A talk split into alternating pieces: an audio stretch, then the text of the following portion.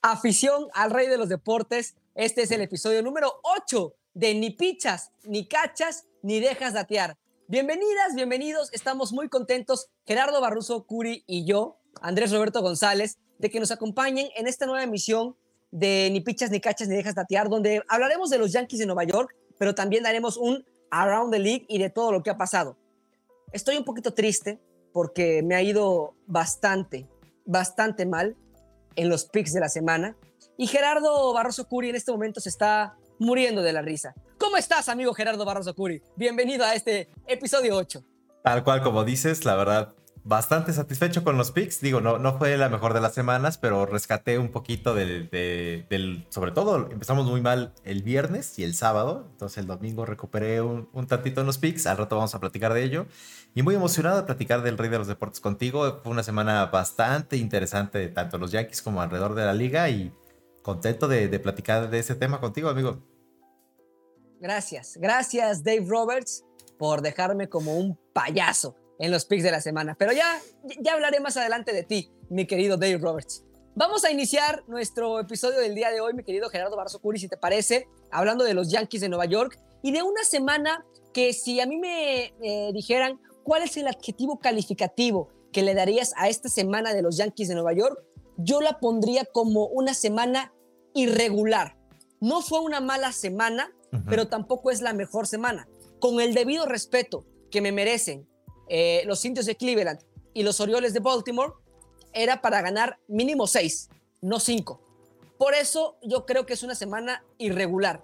¿Te gusta el término? ¿Cómo viste la semana? Mira, completamente de acuerdo contigo. Jacob Fields, o Progressive Field, como se llame ahora, el, el equipo que tiene mejor récord en ese estadio que no son los Indians, bueno, son los Yankees de Nueva York. Los. Y también los Yankees se les facilita Canet Yards. Entonces, si no es en esas dos sedes, entonces, ¿dónde va a ser? Al menos se sale con un, con un récord positivo, pero para hacer dos series largas de, de cuatro encuentros, me- se me hubiera antojado, como dices, un 6-2. Digo, al final Un est- 6-2. estuvieron cerca, estuvieron cerca, ¿no? No digo que no, por, por algunos errores que ya vamos a platicar, fue que, fue que no, no se consiguió, pero lo considero como tú una semana muy, muy irregular. Estoy respirando hondo porque hoy se pudo haber conseguido el 6-2. Ujú. Y así como dije, gracias Dave Roberts, gracias Aaron Boone, porque a ti no te gusta y no vas a tocar la bola, pero el béisbol se juega con inteligencia. Eh, la- los- las pequeñas cosas grandes del béisbol son los fundamentos, mi querido Ujú. y distinguido manager Aaron Boone. Pero bueno, eh, también fue una semana de movimientos. Ay, a ver, creo que aquí vamos a debatir un poquito. Eh, Mike Tagman, a ti te gusta mucho Mike Tagman. A mí me gustaba Mike Tagman, no tanto como a ti, digamos, no me encantaba, pero el Ujú. movimiento no lo entendí porque eh, en el bullpen ya tienes a Wilson, Es que ya tienes a Ludge, no lo necesitas. es- está por regresar eh, eh, eh, en julio Britton. Sí. No necesitas a Wandy Peralta. No, no, no. No, entiendo el nada. movimiento. O sea, debilitas un outfield que no es seguro. Porque Brett Garner está en sus temporadas finales. Porque Aaron Hicks está bateando una miniatura en promedio de bateo. Sí. Y porque Aaron Judge juega un día sí, cuatro no, tres días sí, seis no. Entonces, si algo tienes que reforzar es tu outfield. Porque además tienes a un Clint Fraser perdido. Em, ¿Para qué traes a Wandy Peralta y dejas ir a Tauman? Mira, lo, lo mejor de los Yankees ha sido el picheo. Para sorpresa de, Sí. de- de- de muchos, ¿eh? Lo platicábamos Sí. en que si era top o no es. Pues mira, ya a un mes de arrancada la temporada, es top, es, es este, el quinto lugar en efectividad en ERA con 3.24 y en WHIP con 1.09. Es el quinto lugar. Y Nueva York, que siempre se ha distinguido por tener buen un buen bateo y un mal picheo, ahora es al revés. Porque tienen la quinta peor ofensiva de la liga con punto .215 y con 92 carreras anotadas. ¿Por qué este, ¿Para qué pierdes? un pitcher? No, y pierdes a tu, a tu hombre más veloz. Hay una, hay una estadística que se llama Speed. Es una estadística vieja, para muchos ya es este, anticuada. Y el líder de Speed en los Yankees era Topman. y lo pierdes. Porque veíamos este, a Giancarlo Stanton corriendo las bases, es, es ridículamente lento. Eh, son los Yankees líderes en toda la liga. Este, en, el, en la columna de los outs eh, a los corredores en bases. Estamos platicando de 13 outs en bases. Cuando hay equipos que tienen 6, tienen 2, son el, el, líder de las grandes ligas. 6 outs en home. Realmente tienen un problema en las bases los, los Yankees. Esa, eso, eh, estamos viendo ahorita a, a Togman. Togman, ese momento que tiene, es el war y el clutch que lo va a tener en el segundo lugar de los Yankees. Imagínate de qué, de, de qué, de qué mes estamos platicando, donde Togman, nada más por esa jugada, es el hombre clutch debajo de Igashok. Me encanta, me encanta que des eh, tus argumentos con, con estos datos que son bien importantes para que la gente entienda por qué no estamos del todo de acuerdo. O sea, no es una cuestión de ir en contra nada más, eh, porque sí, es una cuestión que también tiene argumentos eh, estadísticos. Ahora, sí. eh, traes a Wandy Peralta para mandarlo al campamento alternativo. Tokman debuta con Gigantes, con Imparable y haciendo bien las cosas. Con tres imparables. Con tres imparables. Imagina. O sea, dices, no, no, o sea, no es, no, no es que no, no entiendo el cambio. No. no lo entendí. No lo entendí. No. Ahora, Wandy Peralta seguramente en algún momento de la temporada va a subir al equipo eh, de, de, de, grandes ligas, pero ya lo decías bien, no necesitaba eh, Yankees picheo, en picheo estábamos muy bien. Si vas a cambiar a Togman, que es un jugador valioso, pues tráete un compa de cuadro, tráete un parador en corto, este, tráete un, un BD, un primera base, en lo que se recupera este, Luke Boyd, pero, pero picheo yo creo que no, no deberíamos tanto de picheo. No, no, pudo haber buscado muchas otras cosas. Eh, muchas otras opciones aparte de Wandy Peralta. Ahora, de mira, acuerdo, de acuerdo. Aquí nada más completándolo, complementando lo que te decía. Iggy es el líder en clutch. Luego es Urshela y en tercer lugar Tokman. Imagínate, estás, estás cambiando tu tercer lugar y, este, y tus tres peores jugadores de clutch son super estrellas. Es Stanton, Lemegio y Fraser. Eh, eh, interesante, mi querido Jebaku. Vámonos con The Best, The Worst and The Wow. ¿Qué fue lo mejor, lo peor y lo sorprendente de esta semana irregular de los Yankees de eh, Nueva York? Insisto, no vamos a decir que fue una mala semana, tampoco vamos a decir que fue una buena semana, fue una semana irregular. Y aquí estamos presentando en pantalla, mi querido Jebaku, eh, para sorpresa de nadie, no coincidimos en ningún departamento. en Pero ninguno, bueno, en eh, ninguno. comienzo. Para mí lo mejor de la semana es evidentemente Garrett Cole, porque me podrán decir lo que ustedes quieran. Pero el juego, no sé si nada más de la semana, el juego quizá del mes de abril lo, protagoniz lo protagonizaron Garrett Cole con Shane Bieber.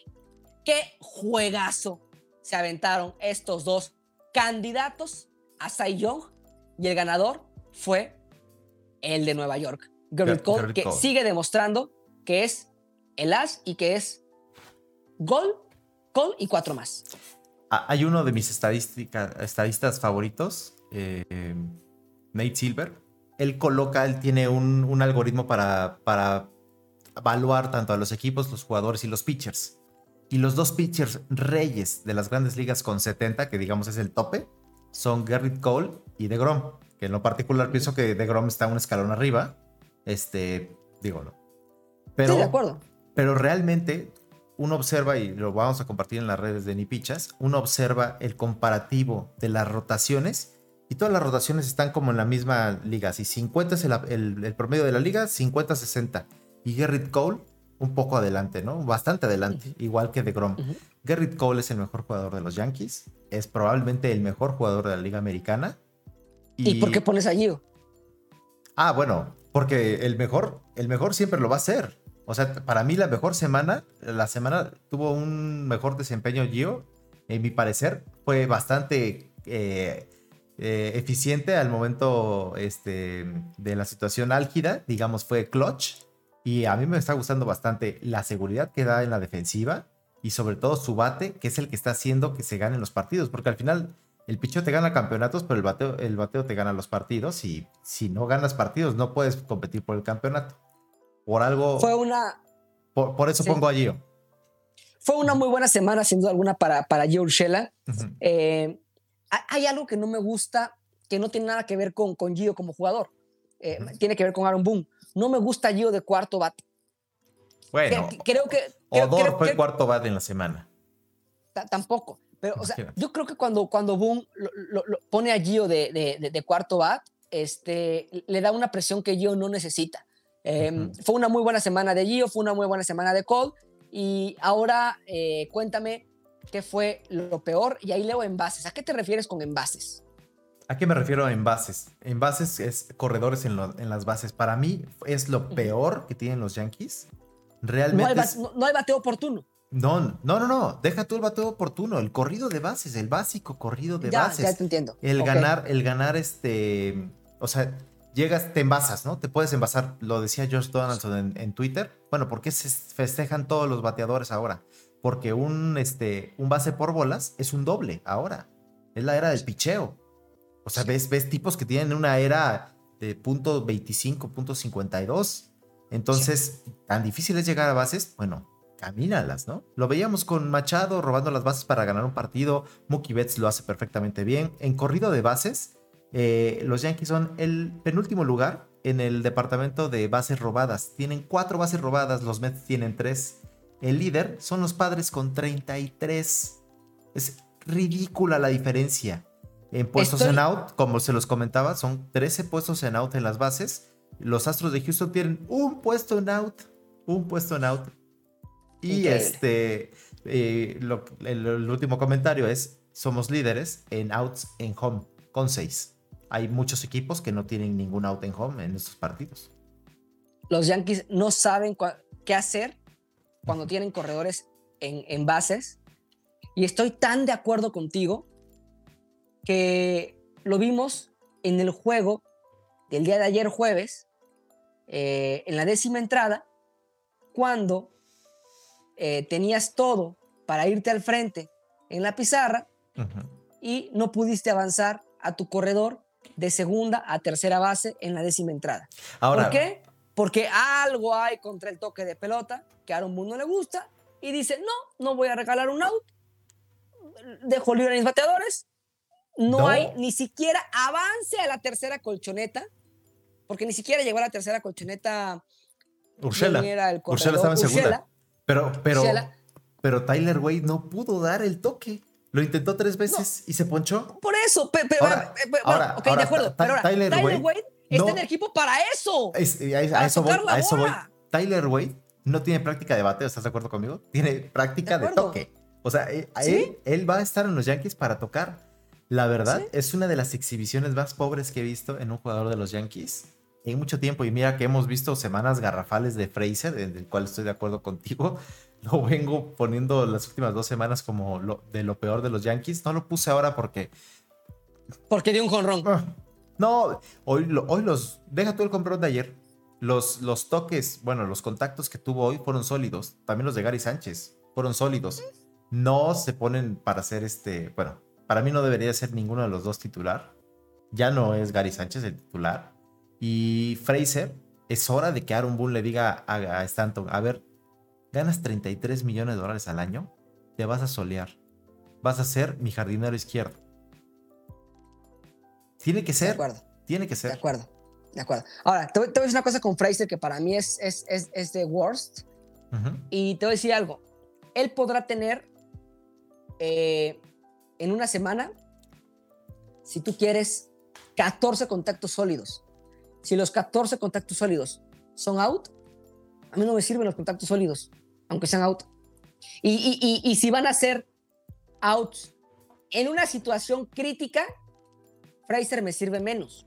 Sí. Y te lo voy a pasar a un ejemplo, pasando a The Wow con Loaiziga, porque la parte de The Wow me costó mucho trabajo entre poner al nicaragüense o al venezolano Brugner Odor.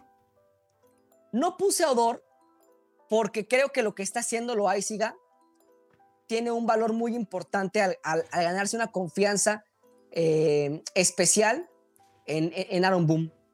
Pierde el juego, el último juego de la serie contra Baltimore.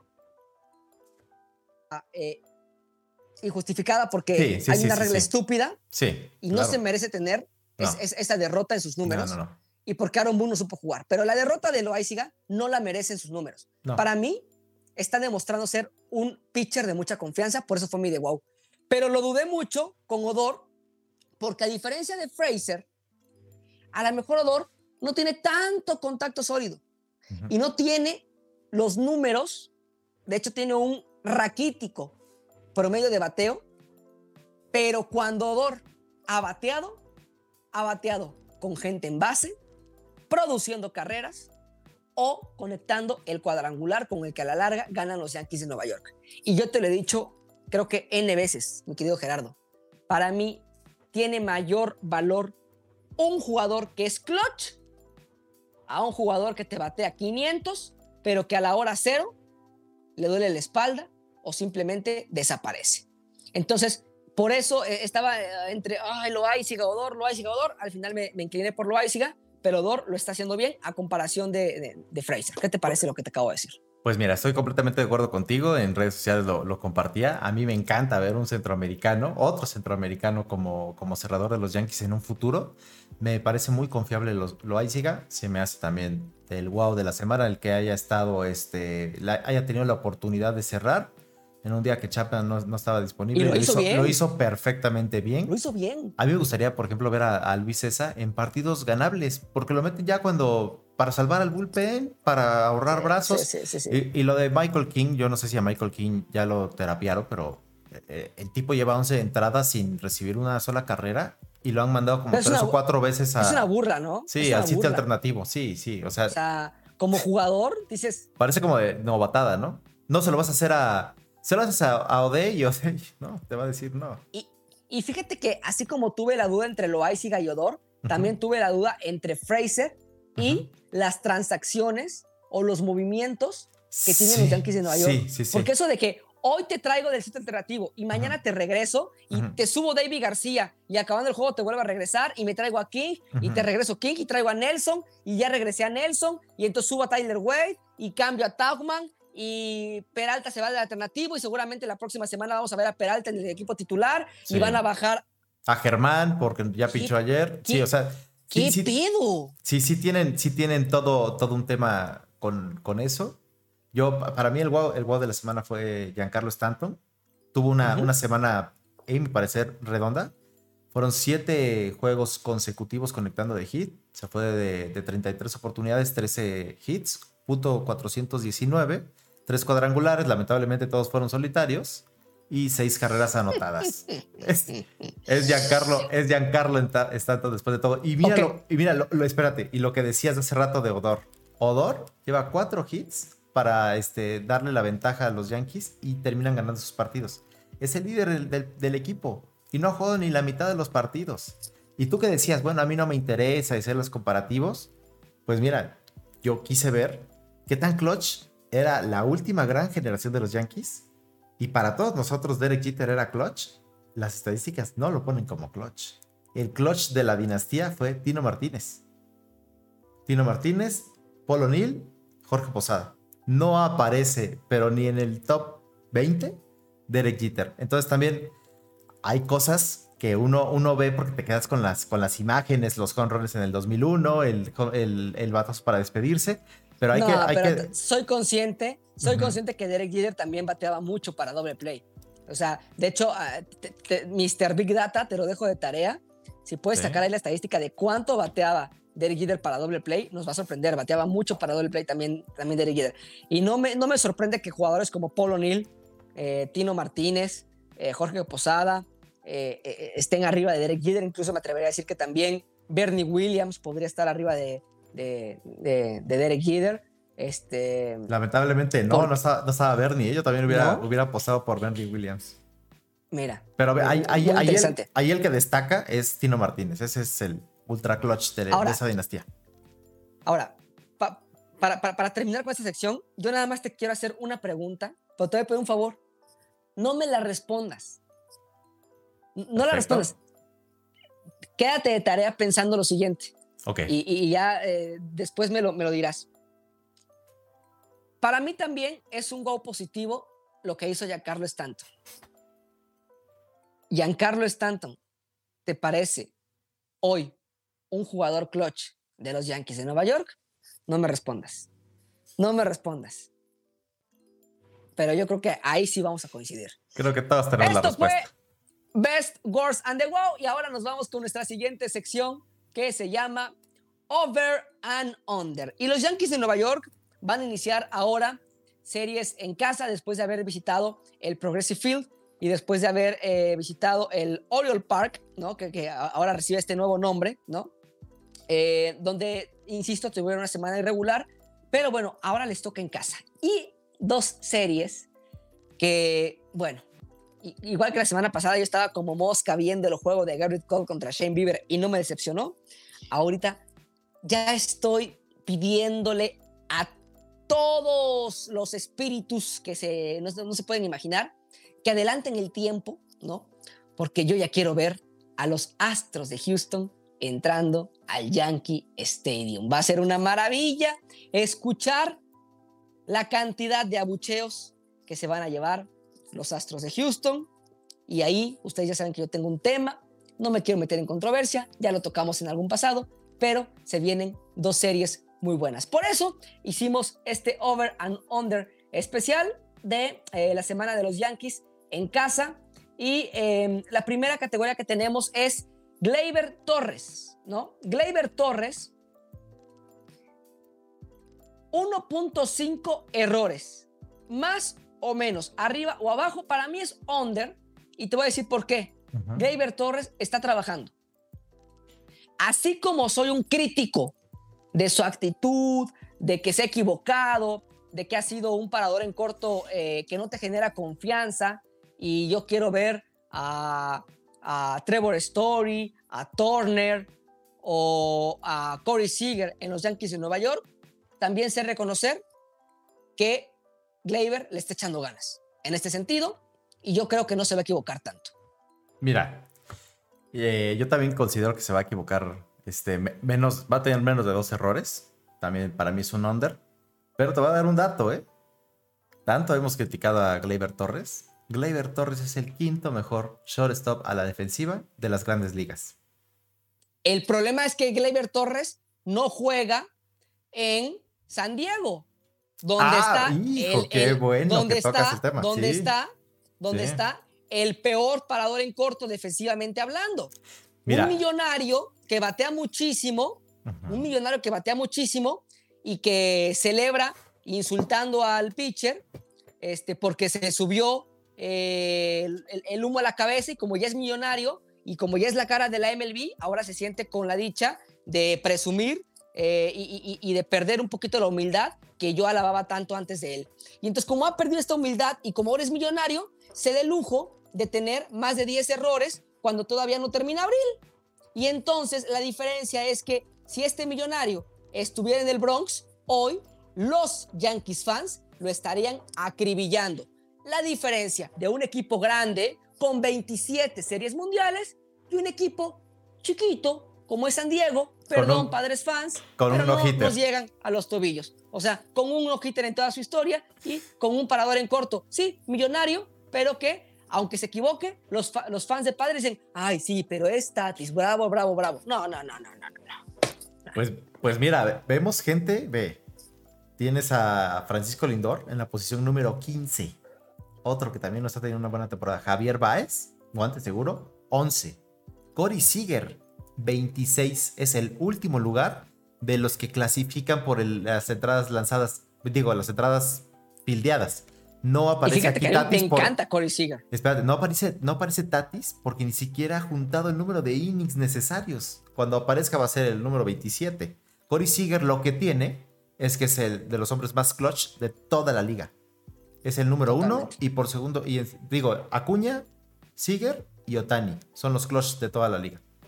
Sí, sí, sí. Ahora, eh, por ahí también no anda también Sandy Bogart de los Red Sox. No, no, no, para Eh, nada. es- Es, es- es un número gran 23. bateador, número pero 23. defensivamente ta- tampoco anda bien Sandy El Bogart. mejor o sea, shortstop de la liga es Trey Turner de los nacionales. sí, de, de nacionales, sí, Y de, la, por y de la supuesto. Liga Americana en tercer lugar, Willy Adames, Adames. del cual Uf. él es fan, ¿sí? Ush, Ajá. Bueno, él ya, él es el mejor shortstop de la Liga Americana. Sí, sale, ya no me encabrones más. Ah, dale. DJ Lemeju. Eh, 10 imparables en esta semana en casa. Para mí es under y yo quisiera que fuera lo que tú pusiste, over. Sí, sí, sí. Ha mejorado poco a poco DJ Híjole. en comparación al inicio, a lo que vimos la última semana. Para mí ha mejorado ligeramente, pero sigo viendo que DJ, DJ LeMahieu, para el contrato que él quería y por el que tanto Yankees buscó y peleó, y yo te lo dije, mi querido Gerardo. Es si abril, es tanto abril. está cobrando, si tanto está cobrando y si tanto trabajo le cuesta regresar a los Yankees, déjenlo ir, déjenlo ir. Regresas a Gleyber Torres y te traes a Marcus Simien, te traes a, a- Trevor Story, a Turner, a Corey Seager, le buscas en el mercado por ahí y pasas a Gleyber Torres a la segunda y deja ir a Lemegio, no pasa nada. No, Lemegio es la prioridad de los Yankees de Nueva York y lo dijo Jebaku y lo Sí, dijo el y lo experto de los y Yankees lo sigo lo diciendo. todo sigo el diciendo. mundo. Está bien, está bien, pero no es el primer bat que necesitan ahorita los Yankees de Nueva York. Discúlpame, pero No. perdóname, yo creo No. que es under el día de hoy. No, este, lamentablemente ha tenido un muy mal inicio de, de temporada. Yo, yo creo que por haber sido lo rescatable del año pasado, es que todavía no se gana el abucheo o, o- o el, digamos, la crítica dentro de la tuitosfera, por así llamarla. Pero puede ser que en esta este, gira en casa eh, se escuchen los primeros abucheos a DJ LeMahieu. Ya escuchamos a Aaron Judge. Y entonces, ¿por qué le pones over? Ah, porque pienso que son seis, siete partidos, seis partidos. Puede tener varios partidos de multi-hit y juntar los 10 hits. Así Puede de tener fácil. varios partidos en los que se vaya de 4 nada. Ah, también, también. O de, o de, de 5-3. Creo que este Y es de los más tres, interesantes y de con semana. tres que tenga, sí, está, está bien cerrado. Está bien No quiero cerrado. apostar porque el minuto pique ahorita. No, no, no, no. no. Ahorita vas a ver cuánta, cuánta es la diferencia. Ya estoy ahorrando para la comida que te voy a pagar. Bueno, el bullpen, 2.50 de eh, porcentaje de carreras limpias admitidas.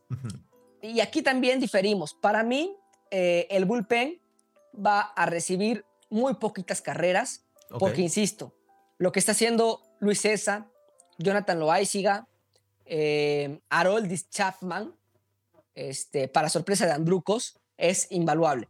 Sí. A mí hay dos pitchers que no me terminan de convencer, hablando de bullpen, Wilson y quién más. y Wilson. Sí, no. A mí me, convien- me convence hasta Los, un poquito los- más. los dos Ludge. zurdos, Sí. los dos zurdos y Wilson son los que no me convencen. Híjole, a mí tampoco Odey me convence mucho. Yo.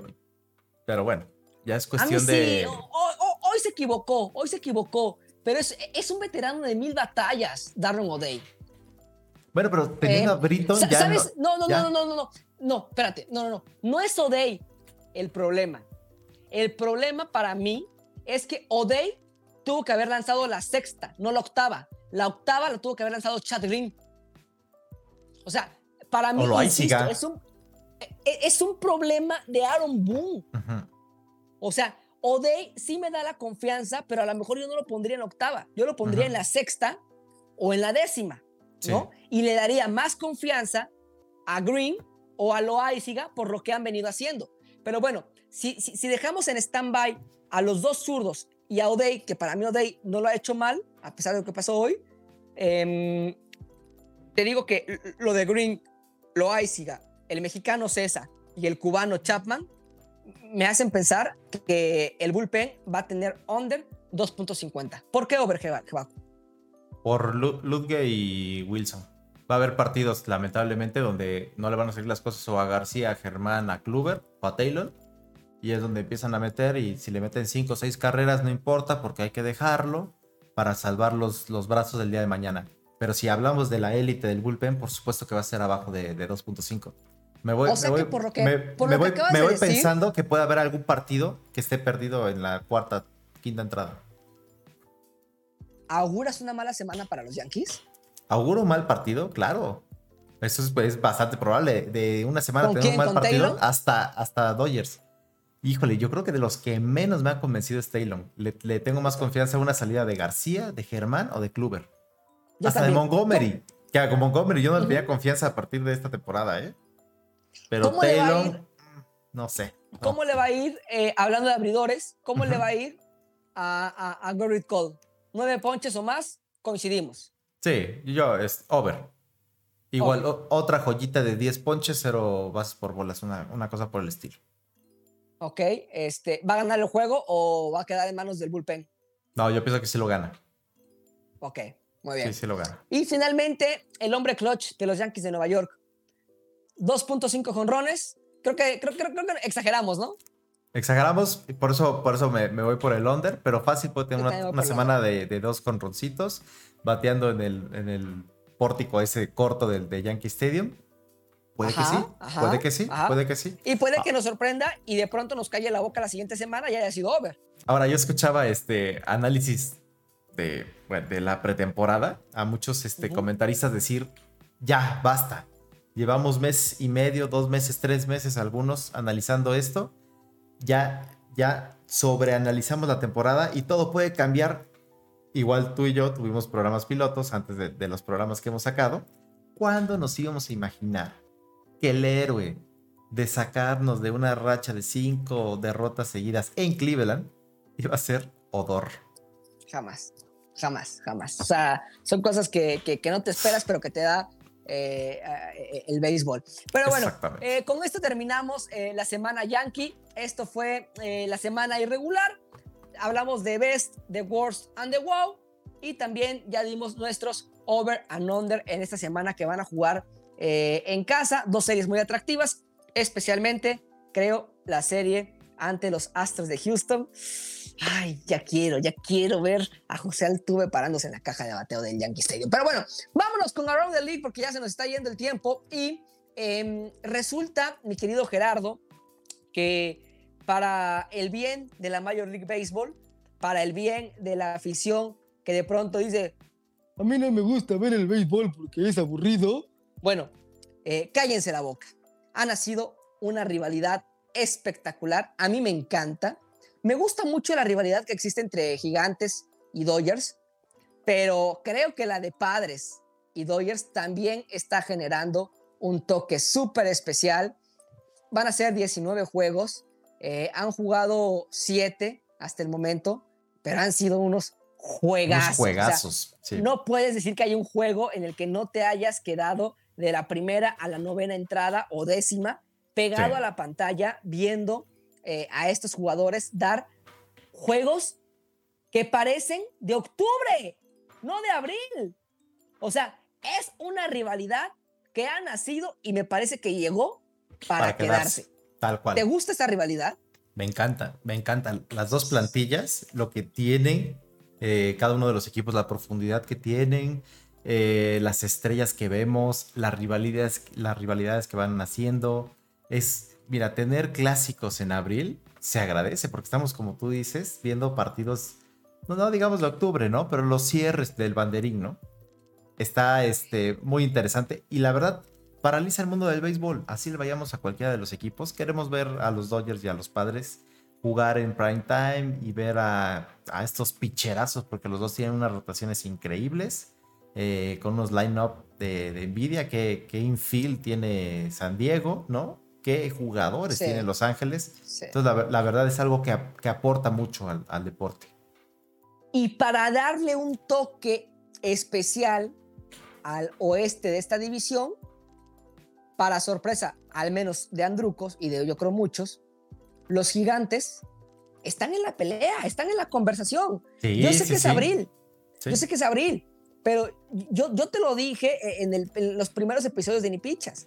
Para mí, el oeste de la Liga Nacional no es la mejor división porque es una división cantada que va a quedar entre Dodgers y entre Padres.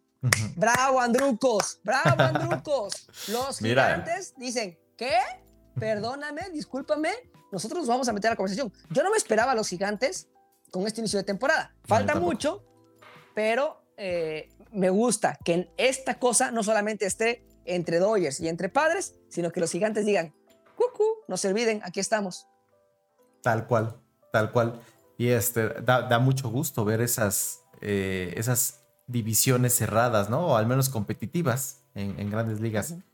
La verdad, la verdad lo veo, lo veo bastante bien.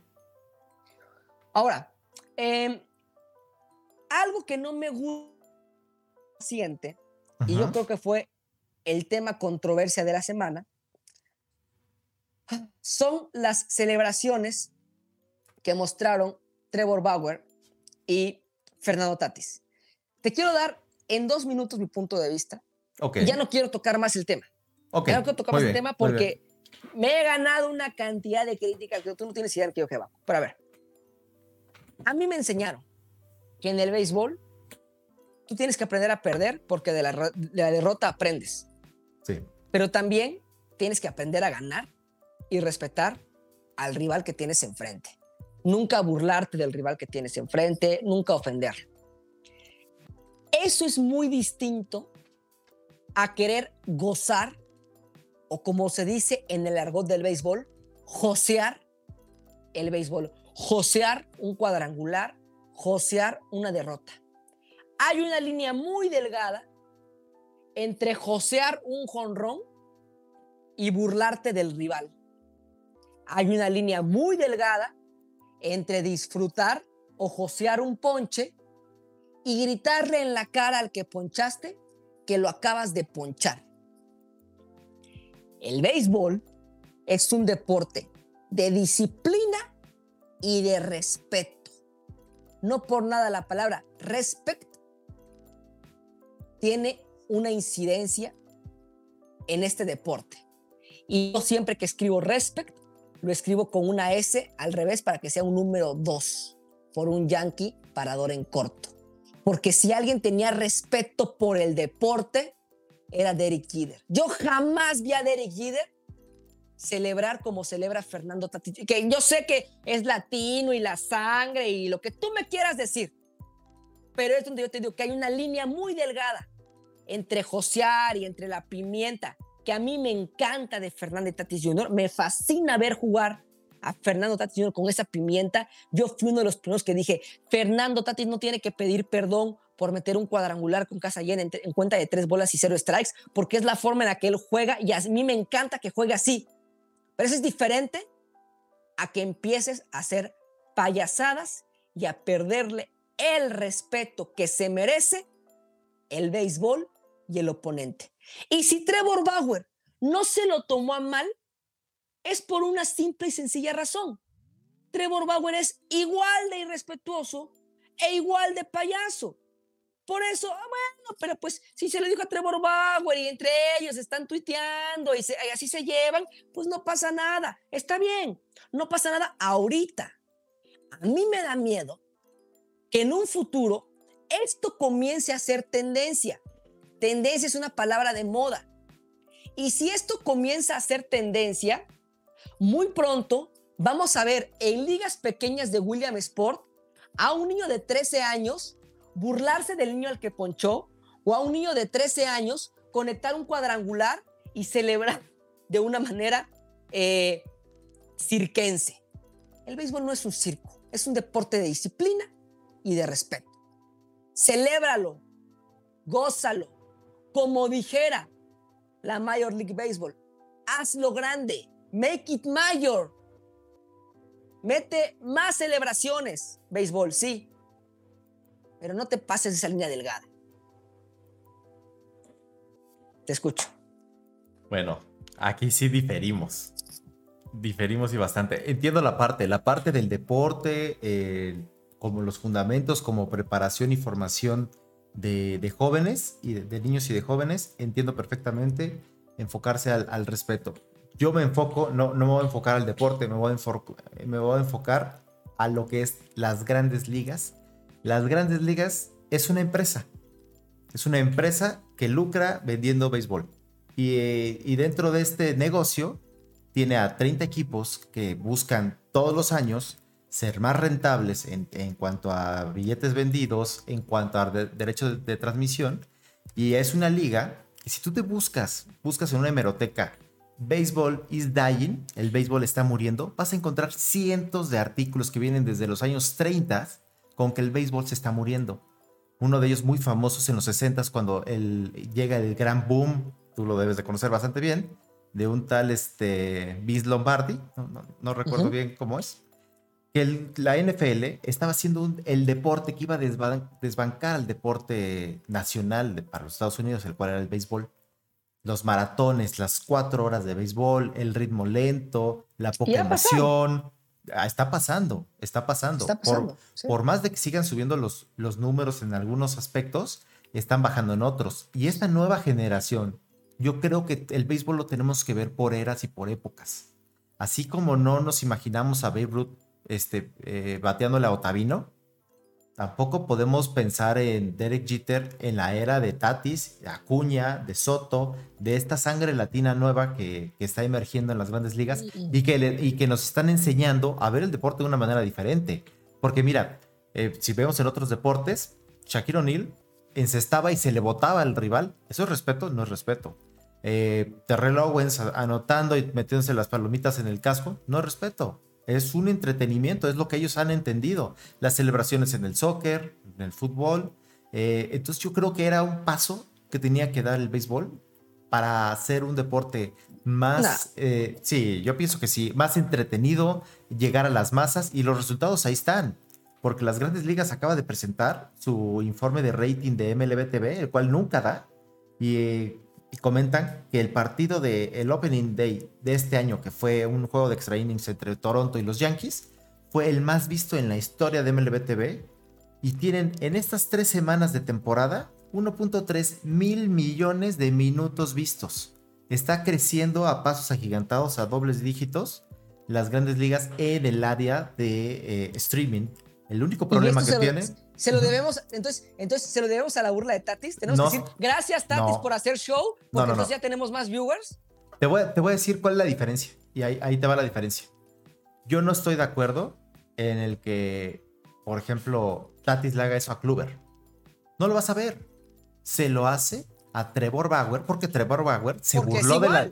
No, espérate. Trevor Bauer se burló de la liga y Trevor, Trevor Bauer puede ser el parteaguas de esta generación de correctos como Albert Pujols, ¿no? ¿Cuándo vas a ver a Albert Pujols hacer eso? Ichiro Suzuki. eh, Hablemos de pitchers. Derek Y, Jeter. y latino, y latino. ¿Cuándo viste a Mariano Rivera burlarse de un rival porque lo ponchó? Y Mariano Rivera estaba en situaciones críticas y yo nunca lo vi "Eh, eh", haciendo payasadas y gritando. Y Mariano Rivera es simplemente el único inmortal unánime, latino, panameño, eh, el mejor de todos los tiempos. Punto. Y Pero ve- jamás yo lo vi haciendo esta payasada. Pero ve, está cambiando. La forma de ver el béisbol está cambiando. ¿Por qué? Pero Porque ¿por los- qué los- tiene que cambiar? ¿Quién todo dice? cambia. Todo tiene que cambiar. Todo tiene que seguir una evolución. Así es la vida, el deporte, el Bueno, mundo. sí, sí, sí, sí, sí, sí, de acuerdo. Pero siempre y cuando sean cambios para bien. Ah, Porque pero- entonces, a ver, a ver. espérame. Tú, para mí, para mí, para mí, te lo digo, tú eres un irrespetuoso en el momento en que estás comparando este deporte con la NBA o con el soccer. Pues estás igual que Tatis. Si tú vas a comparar el béisbol con la NBA o, o- o con el soccer, pues entonces sí, sí, síguele aplaudiendo a Shaquille O'Neal o, o síguele aplaudiendo a, a LeBron James o, o- o ve y, y- y apláudele a, a- a Cristiano Ronaldo, porque eso sí es show. Pero el béisbol, a mí, para mí, significa más que eso. Y te lo voy a poner así, así de fácil, ¿eh? Te, te voy a dar un ejemplo de celebración con respeto. ¿Tú viste? Ah, no, por supuesto. ¿Tú viste, a, tú viste a Rizzo? ¿Tú viste a Rizzo ofender a Freeman después de que lo ponchó? No, no, no. No y eso. ofendió Y, y es- y lo celebró. Claro. Y para mí, Freeman y Rizzo, mis respetos. Es Mi una respeto manera y- distinta. Y, Pero ve- y- y pero es un- y es parte del cambio del béisbol. Pero insisto que hay una línea delgada entre que hay una evolución del béisbol a que el béisbol se convierte en un show de circo. El béisbol merece el respeto que le dieron nombres que hoy están en Cooperstown. Mira, al final de cuentas es un juego y ellos son unos bendecidos de, de poder jugar el juego de su vida, de poder jugar el juego de la infancia, el juego con el que crecieron y con el juego de- en el que pudieron hacer una vida, ¿no? Completamente una carrera de ello. ¿Por qué no celebrarlo? Y ahí te va, te va. Ah, Nosotros No estoy diciendo que no lo espera, celebres. Espera, espera, espera, espera. Nosotros que defendemos lo que es el rey de los deportes, ¿no? Que muchas, muchas personas dicen que eso no es un deporte. Tú pon a un, a un beisbolista a patear un penal, puede que lo meta. Pon a un futbolista a pegarle una, una pelota a 100 millas por hora con un bat, Jamás le va a pegar. jamás en la vida. Ahora, ¿por qué festejas el penal que metiste, yéndonos a los deportes? Y no vas a, no vas a festejar que le acabas de conectar un home run a- en su estadio al Young de la liga, el cual es, Es que un, te es estás un bully. confundiendo, es que te estás confundiendo, no, no, Gerardo. no. Yo no estoy diciendo que no festejes, yo no estoy diciendo que no lo celebres, pero era muy distinto cuando Tatis todavía no era millonario y pegaba un jonrón y llegaba al dogout y los jugadores de los padres le hacían una fila, una fila india. Y Tatis pasaba entre ellos, brincando y bailando. ¡Eh, eh, eh! Y los jugadores le agarraban que la nalga, que no Eh, sabe qué. eso está bien. Ahí están celebrando para su equipo, para ellos. Esto para mí está bien. Es A parte ver. de josear, es parte de celebrar, pero no te burles del rival. No, no, porque no. cuando te burlas del rival estás perdiendo el respeto al deporte. Eso es diferente. O sea, tú dices, ay, ¿y ahora está mal celebrar? No, no está mal celebrar. Derek Jeter celebraba levantando la mano, brincando, saltando, abrazando a Mariano Rivera, abrazando a Jorge Posada. Ellos han celebrado. Se vale celebrar. No se vale perderle el respeto al deporte. Entiende la línea delgada y la diferencia que hay entre celebrar y burlarte. Mira, es que aquí lo importante es quién a quién, porque no es una epidemia, no lo estamos viendo de que un bateador de los Orioles se lo hizo a Kluber, no estamos viendo de que a Clayton Kershaw se lo hicieron, es quién a quién. Y Fernando Tatis se lo hizo a Trevor Bauer. Y si ves su celebración, eh, lo de taparse el ojo, lo hace viendo a la banca. Lo de las manos como McGregor, lo hace caminando al dugout. No lo hace con el, viendo directamente a Bauer. Y ahí está, ¿eh? Y tú lo puedes ver. Trevor Bauer tiene su canal, el cual con esto ha estado creciendo, obviamente. Las redes sociales, tanto de Tatis como de Bauer, han crecido, lo cual ahí sí estoy de acuerdo contigo que se puede convertir en una epidemia. No es. Eh, eh, mira, espérame, espérame, espérame. Espérame. Yo, yo lo que quiero que entiendas es: no está bien que, por ejemplo, un monstruo como Miguel Cabrera se lo haga a un novato como Loaiziga. O no sé, a García. Eso no está bien. Eso no está bien. Aquí lo importante es quién a quién, porque Trevor Bauer se burló de la liga, se puso tres camisetas diferentes e hizo como lo que LeBron James, a ti que te encantan las comparaciones con otros deportes, eh, hacer su show para ver a qué equipo se iba el gran te Trevor. Bauer. A ti Ah, te el, gran, encantan. el gran Trevor Bauer. Entonces, realmente. A ti te encantan, a mí me a la- chocan. A la liga, a la liga, eso le, le cayó mal. Y Trevor Bauer tiene tanto en Twitter como en el terreno de juego esos enfrentamientos. Pero qué bonito verlo, o sea, ver esta, esta rivalidad que está creciendo, tanto entre Dodgers como Padres, como Tatis con Bauer, que hay, hay una, eh, porque se sigue respetando esa cierta línea de respeto, o sea, se sigue, A se sigue cuidando. Este- Mira, este- mira, a ver, ¿qué, qué opinas, qué opinas de la payasada de las espadas y cómo se lo regresa a Hosmer? Y lo platica, y, lo, y lo platica Bauer, lo platica en, el, en la entrevista. Este poncha Trevor Bauer a Hosmer y hace una payasada de meterse como si fuera una espada, no sé, samurái o algo por el estilo. En el siguiente turno, Hosmer conecta un imparable y en primera base voltea a ver a, a Bauer y riéndose le hace la espada y Bauer se muere de risa. Y Bauer dice que le, le tardó tiempo en como componerse para seguir pichando. Pero este, aquí va a haber pitchers que van a tener esa apertura. Va a haber, va a haber pitchers que no. Hazle eso a Rollins. Chasman y vas a ver el siguiente este, enfrentamiento con él. Ahora, espérame, espérame. Hay algo, hay algo muy diferente.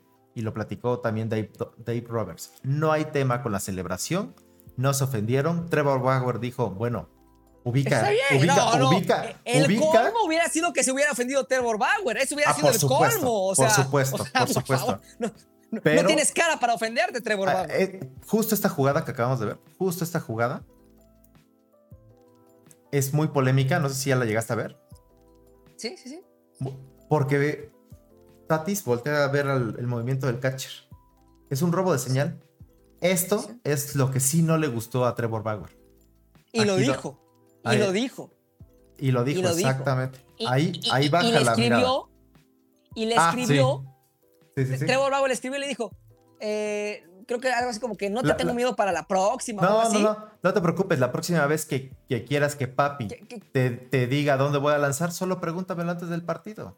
Y Tatis le responde con una imagen cargando a Bauer. Que esto sí nos puede dar mucha risa y lo que tú quieras. Pero eso de yo te digo que coincido contigo en el quién a quién. A mí lo que me preocupa es que esto se vuelva una tendencia y el béisbol se vuelva un circo que no necesita. Que tú dices que sí lo necesita porque está muriendo, para mí no. A ver, yo nunca vi te voy a dar este vi dato. Te voy a dar este dato. A, a que te gusta que te hable con, a grandes con- jugadores. con y no información. voy a hablar de Yankees, ¿eh? Yo nunca vi a Carl Ripken hacer estas payasadas. Yo nunca vi a Kurt Schilling hacer estas payasadas. Fernando Valenzuela celebraba viendo al cielo, no gritándole al oponente. Bueno, ahorita nos ponemos a buscar y encontramos también bravucones en el deporte. O sea, siempre los, los, los ha habido. De que Pero lo mira, hay, lo hay, pero, pero que no mira. solo la tendencia a esto, Gerardo. Espérate, te voy a decir algo muy importante. Sumamente importante. Este hecho se viralizó, ¿no? Sí. Este hecho tuvo un impacto directo en los suscriptores que tienen los canales tanto de padres de grandes ligas, de, de Bauer y en los perfiles de, de Tatis. Ahora, Ah, ¿por qué? ah, está bien. Espérame. Entonces, síganlo haciendo y que, y- No. y- y- y que viva el circo. Espérame, te voy a decir por qué es importante. Porque el mercado de 18 a ve- a 29 años en Estados Unidos está dominado por la NFL. Tiene el 27%. La NBA, que siempre ha sido tercer lugar, es segundo lugar con 18. Las grandes ligas de béisbol están con el 10%. Y espérate, porque en cinco años la MLS, la ridícula MLS, va a superar en este renglón a las grandes ligas de béisbol. ¿Qué tienen que hacer las grandes ligas? Modernizarse. No estoy diciendo que sea un circo, pero también podemos ver esto. Estas cosas. Ve, aquí estamos viendo a Fernando Tatis conectarle un home run en las mismas circunstancias a Clayton Kershaw. Clayton Kershaw, que ha sido respetuoso con el juego, no recibe el trato que ha recibido Trevor Bauer. Esa es la diferencia. Es quién a quién. No es algo que estemos viendo de un novato contra un, este, Sí, un veterano. A, a mí me da miedo, a mí me da miedo que este quién a quién se vuelva la tendencia. Nada más eso. Me da miedo que se vuelva la tendencia. Y te voy a decir una cosa. Y con esto concluyo. Qué triste, qué triste que en un futuro se va a instalar un nuevo premio award.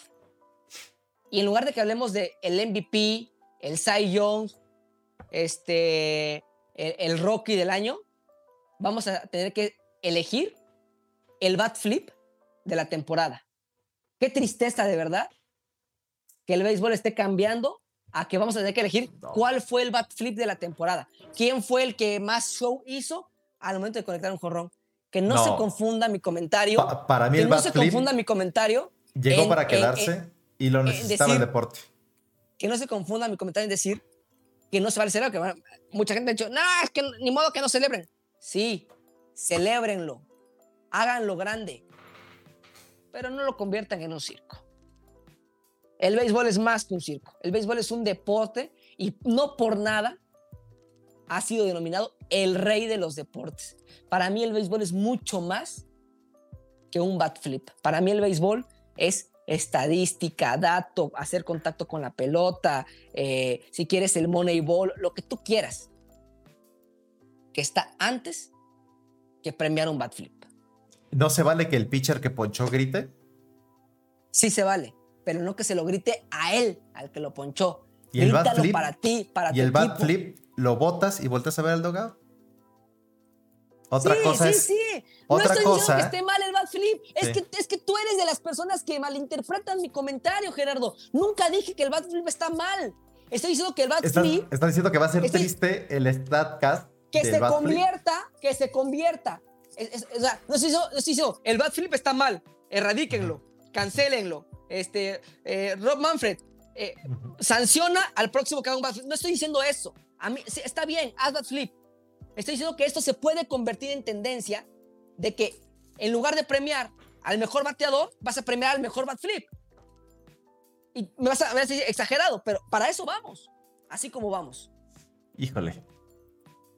Como, como dices, aquí, aquí no vamos a llegar a, a- a un punto, No pero bueno, están No estas se dos, dos Lo vertientes. único que te pido, lo único que te pido es no malinterpretes. No estoy diciendo que esté mal hacer un bat flip. Está Sí. bien, hazlo. Hazlo, pero que no se convierta en que voy a ver un juego de béisbol para ver bat flips. No, No. voy a ver un juego de béisbol para ver un duelo de picheo, para estás- ver un, un- estás en el estadio y a poco no te electriza ver a, a, este, a Tatis celebrando eh, con esa, ese entusiasmo, esa energía su banca, por supuesto. Y el otro Me pitcher. gustaba, me gustaba más jugar ver a Tatis cuando no era millonario. Ahí te lo pongo ya. Pues era me millonario porque era, a hijo de. Fernando Tatis. Sí, bueno, cu- cu- cuando no le, cuando no le di, cuando no tenías un contrato de 340 millones de dólares. Standings de la semana, mi querido Gerardo. Muy bien. Bueno, los, los standings de la semana. eh, permíteme. Fue un cambio muy abrupto de. Muy abrupto, muy abrupto. Espérame, espérame. Bastante, bastante, ba- tenemos- bastante abrupto. Va- vamos a dar a los, a los líderes por el, por el tiempo, porque Ok. estos, dos, estos dos minutos de Bauer Tatis duraron como 25. Sí, en, la- sí, sí. en el oeste de la Liga Americana, el líder de la división son los Atléticos por dos partidos por, eh, por enfrente de los Marineros. En la división central, los Royals son los líderes y atrasito por juego y medio están los Chicago White Sox. Y en el este de la Liga Americana, que es la que los- le concierne a los Yankees, son los Red. Sox. Tres juegos abajo los Rays, a tres juegos y medio los Blue Jays, a cuatro juegos y medio los Yankees, empatados con los Orioles.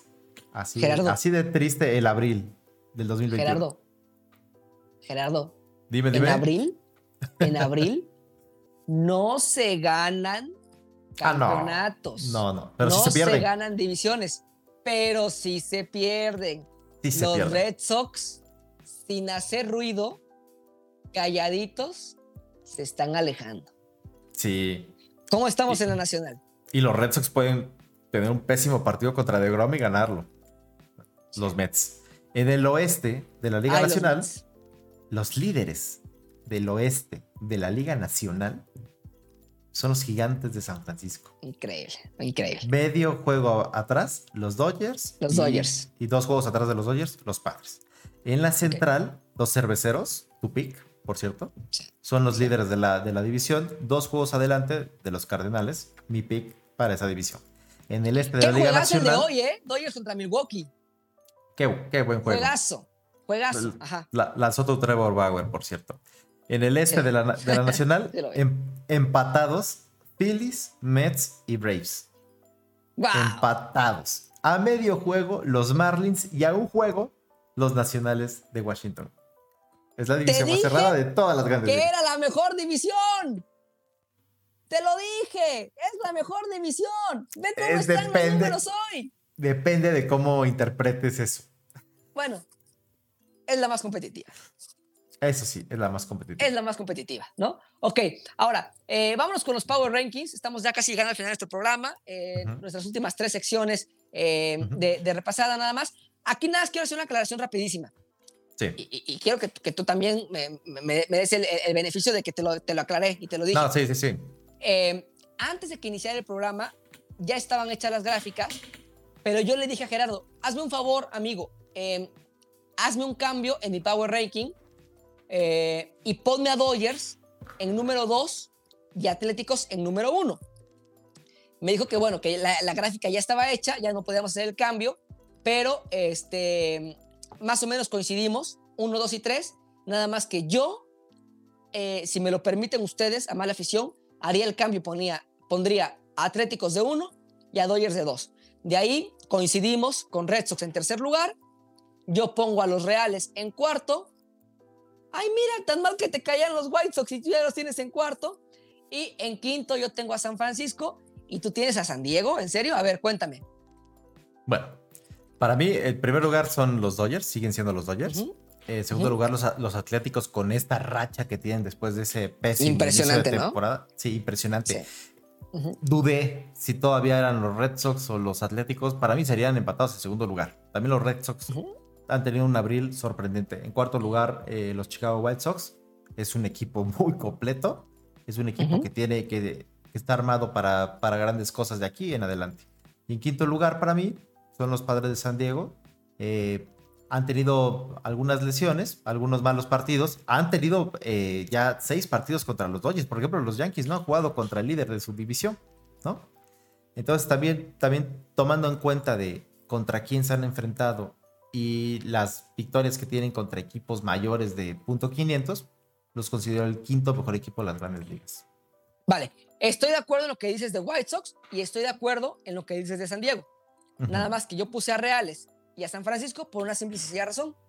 Para mí, los Reales están jugando mejor que los White Sox, a pesar de que coincido en que los White Sox son un equipazo. Y en eso coincido Sí. contigo, yo te lo dije.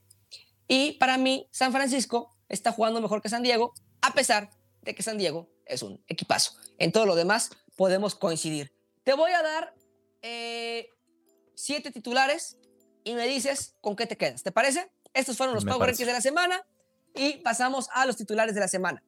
Vladimir Guerrero Jr. hace historia con tres cuadrangulares, siendo el jugador más joven en lograr esto desde 1901. Y atención, Vladimir Guerrero, padre, nunca dio tres cuadrangulares en su carrera.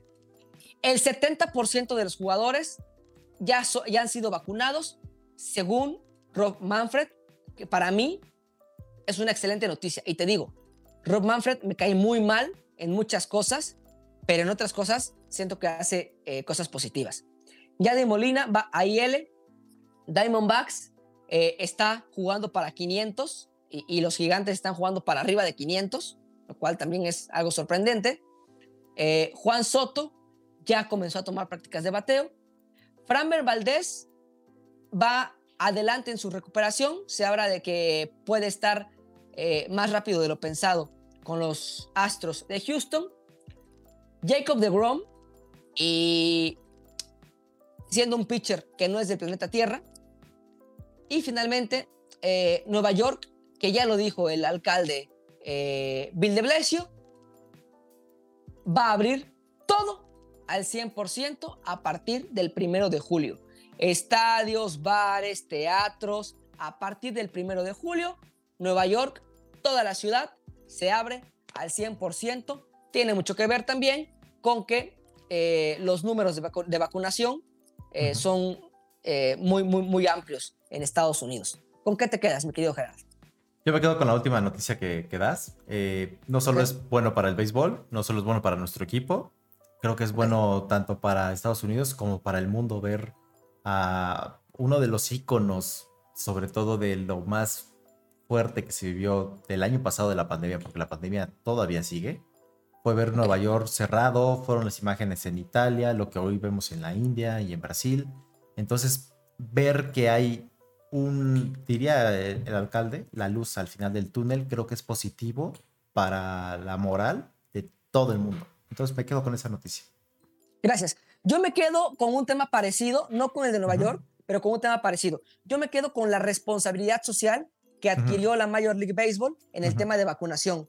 Sí. Eh, vacunar a equipos, pero no solamente a jugadores, sino vacunar al área administrativa, a los que te venden el boleto, a los que te dan el mantenimiento del campo y eh, eh, la responsabilidad social de que si tú eres un aficionado a, a los Dodgers y vas a un juego Dodgers contra Padres, pagas tu boleto y al momento de, de entrar al estadio te ponen la vacuna eh, contra el COVID-19. Creo que es un tema de responsabilidad súper importante lo que está haciendo Major League Baseball, que tú vayas a un juego de béisbol y te vacunen. Eh, es un ejemplo eh, para muchos países, ¿no? Ojalá se viera algo así en donde vivimos, estamos muy lejos de eso, pero eh, así como he sido un gran crítico de Rob Manfred y lo sigo siendo, Rob Manfred no sabe de reglas de béisbol y la regla más estúpida eh, que puede haber es la de corredor en segunda base en la décima entrada. Este, y, te lo sigo diciendo, Manfred, este, quita eso, por favor. También reconozco que hay cosas de responsabilidad que son buenas, como eh, el tema de vacunación, porque es un tema que si nos surge, queremos regresar en la medida de lo posible a la mayor normalidad. Entonces, coincidimos un poquito, Nueva York, eh, vacunas, pero eh, son temas que, que, que son buenos, que, que le hacen bien al béisbol. Completamente de acuerdo. Vamos a terminar este episodio número 8 de Ni Pichas, Ni Cachas, Ni Dejas Datear. Para no sorpresa de nadie, eh, excediéndonos el tiempo, pero antes de cerrar, eh, vamos a despedirnos con el minuto pick de la semana. Un- una sección que yo te diría, ya, ya, ya, o sea, humíllame, humíllame. ya. Muy bien, muy bien. Pues mira, este, empezamos yo, yo doy el, el primer minuto, después me... No, pero, pero, pero, pero, ¿no vas a decir cómo nos fue en la semana? No, ya, ya al final ya damos, vemos nuestros, nuestros picks y los resultados pasados. ¿Te parece? Ah, ok, ok, dale, dale, dale. Minuto Muy pick. bien. ¿Ya tienes el cronómetro? Ya va, ya va, ya va. Justo empezó, pero lo, lo volvemos a empezar. Ok. Lo regresamos. 3, 2, 1. Minuto pick de Listo. la semana. Listo, listo. En el primer partido de, la semana, el día viernes, en el juego gratis de MLB TV, tenemos a los Dodgers de Los Ángeles con probablemente May, visitando a Milwaukee con Woodruff. Para mí, los favoritos son los, Dodgers y van a ser el equipo que va a ganar. Probablemente en abril terminen empatados con los Gigantes. Está por verse. El sábado, mi pick son los White Sox en el partido que reciben a los Indios de Cleveland. Por los White Sox va a lanzar Lane, que está en modo eh, contendiente a Cy Young, y va a recibir a McKinsey de, de parte de, de los rivales divisionales, los Indios de Cleveland. En el partido prime time del domingo por la noche, ¿Pero quién dijiste? ¿White Sox? los White Sox son mi pick. Ok, ok. Donde los Phillies de Filadelfia reciben a los Mets de Nueva York. Eh, mi, mi pick son los Mets de Nueva York. Los favoritos van a ser los, los Phillies por ser locales, pero va a pagar bastante bien Nueva York. Y voy por los Mets en el domingo por la noche. Esos son mis picks de la semana. Bueno, Y aquí. An- Ujú. antes, antes de dar mi pick de la semana, quiero decirte que es la primera y última vez que confío en un caballo negro como Stroman. No, hombre, qué bárbaro le fue. No. Stroman ante los nacionales de Washington. Y te lo dije en el episodio pasado. Si hace frío, no pichea. Nos fue re mal. Qué paliza dos. le metieron a Stroman, ¿eh? Y dos, Dave Roberts. No eches a perder juegos así porque me chingas, Dave Roberts. O sea, bueno. Ponme mi cronómetro, por favor. Ya, ya, ya. ya. Perfecto, ahí va, ¿eh? 3, 2. Muy bien, en el juego de este viernes, el día de hoy, eh, Dodgers enfrentándose a los cerveceros de Milwaukee. Yo voy con los cerveceros de Milwaukee porque este, están jugando muy bien, porque hoy dieron un juegazo y porque Milwaukee va a lanzar a su mejor pitcher, que es Woodruff. Eh, se lesionó Corbin Burns, pero si Corbin Burns hubiera sido el pitcher abridor, mi pick hubiera sido por Dodgers. Pero como es Wood- Woodruff, yo voy por eh, los cerveceros. Y aparte están jugando en casa.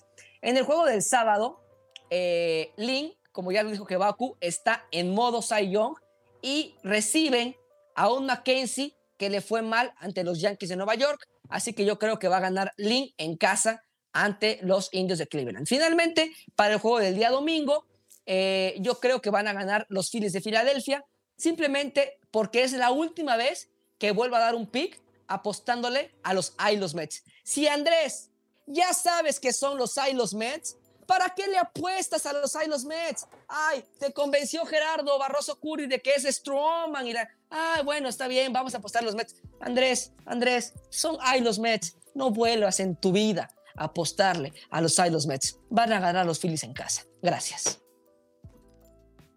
Perfecto. Pues mira, aquí vemos los resultados de la semana Menos pasada. tres. Menos 300. Los tres picks de a 100 pesos los perdiste. Y yo recuperé con el partido del, del domingo, cuando los, los padres de San Diego vencieron a los, a los Dodgers a domicilio.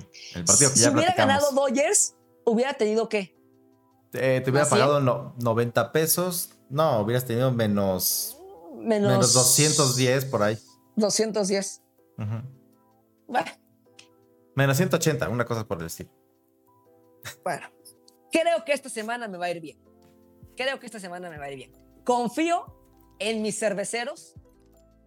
Confío en mi pick de la división central, que son los White Sox. Y no confío en los Mets. No es, no es que confíe en los Phillies. Ujú. Es que si yo sé que son los hay los Mets, ¿para qué, pa' qué le ando apostando a los Mets? O sea, ese fue un error mío de la semana pasada y lo asumo. Oye, ¿y tú qué, tú qué decías de los, de los cuare- 340 millones de Tatis? Paquito recibió un millón más y Lindor no está haciendo nada en Queens. Absolutamente nada. Ya se llevó a bucheos. La gente está muy molesta. Hasta el dueño, que eso es raro ver, un dueño de grandes ligas. Regresando a lo que es el show de otras ligas. El dueño tuiteando hoy que él también estaba sorprendido del bajo desempeño de sus bateadores, pero le gustaba ver un buen picheo.